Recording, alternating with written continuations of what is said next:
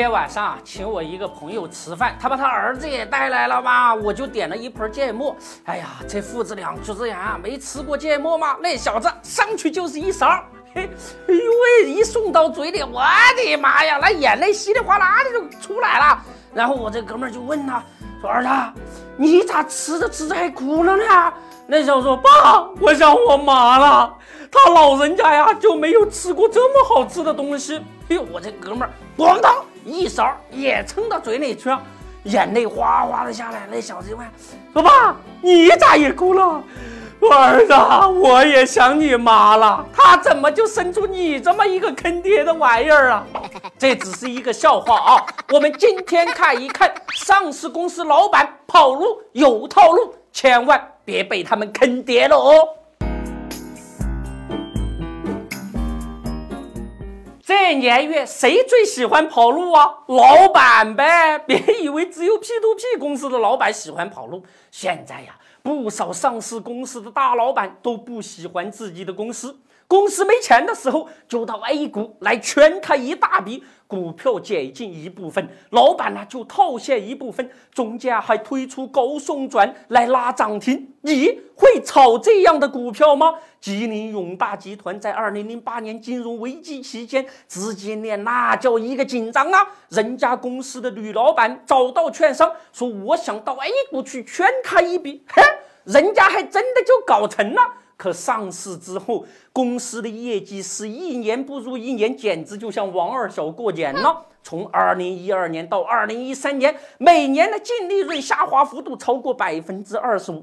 到了二零一五年二月公布二零一四年年报的时候，人家赚大钱了，女老板高兴了，人人都得发红包，每十股送十八股，派十元的现金。在利好的刺激下，永大集团的股价连拉六个涨停。我的乖乖呀，吕氏家族的财富一下就增加了六十多亿呀！小股民都以为吕老板良心发现了，没想到二十天之后啊，吕老板就开始大手笔的减持套现了。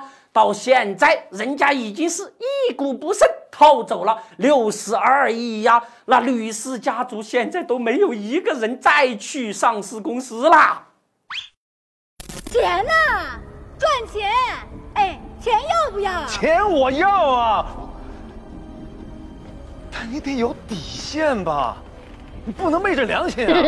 马云曾经减持华谊兄弟，说是为了改善生活。到三季度末，大股东们为了改善生活，减持套现已经超过一千八百亿。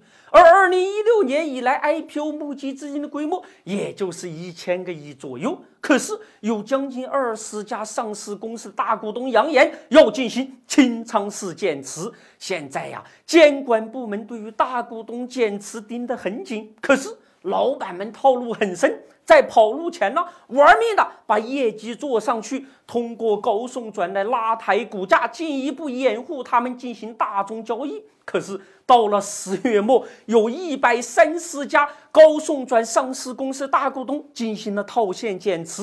老板都跑了，那管理层就跟着跑呗。十一月以来，哎，没几天就有七十九家上市公司的高管套现超过亿元。问题的关键是高送转，它就是一剂兴奋剂。大老板一跑，好家伙，业绩就开始变脸。监管部门应该跟上去查一查，他们到底有没有进行业绩造假。现在。作为风向标的两融余额已经爬到了九千二百亿的荣枯线，大家又开始大把的借钱炒股，千万别被那些上市公司跑路老板的套路给骗了。他们都不相信自己公司的未来，最好啊离他们远一点，别为他们改善生活而当接盘侠。面对上市公司跑路的老板，也许。股民们会说，他们那些人都是二郎神的钢叉，两面三刀。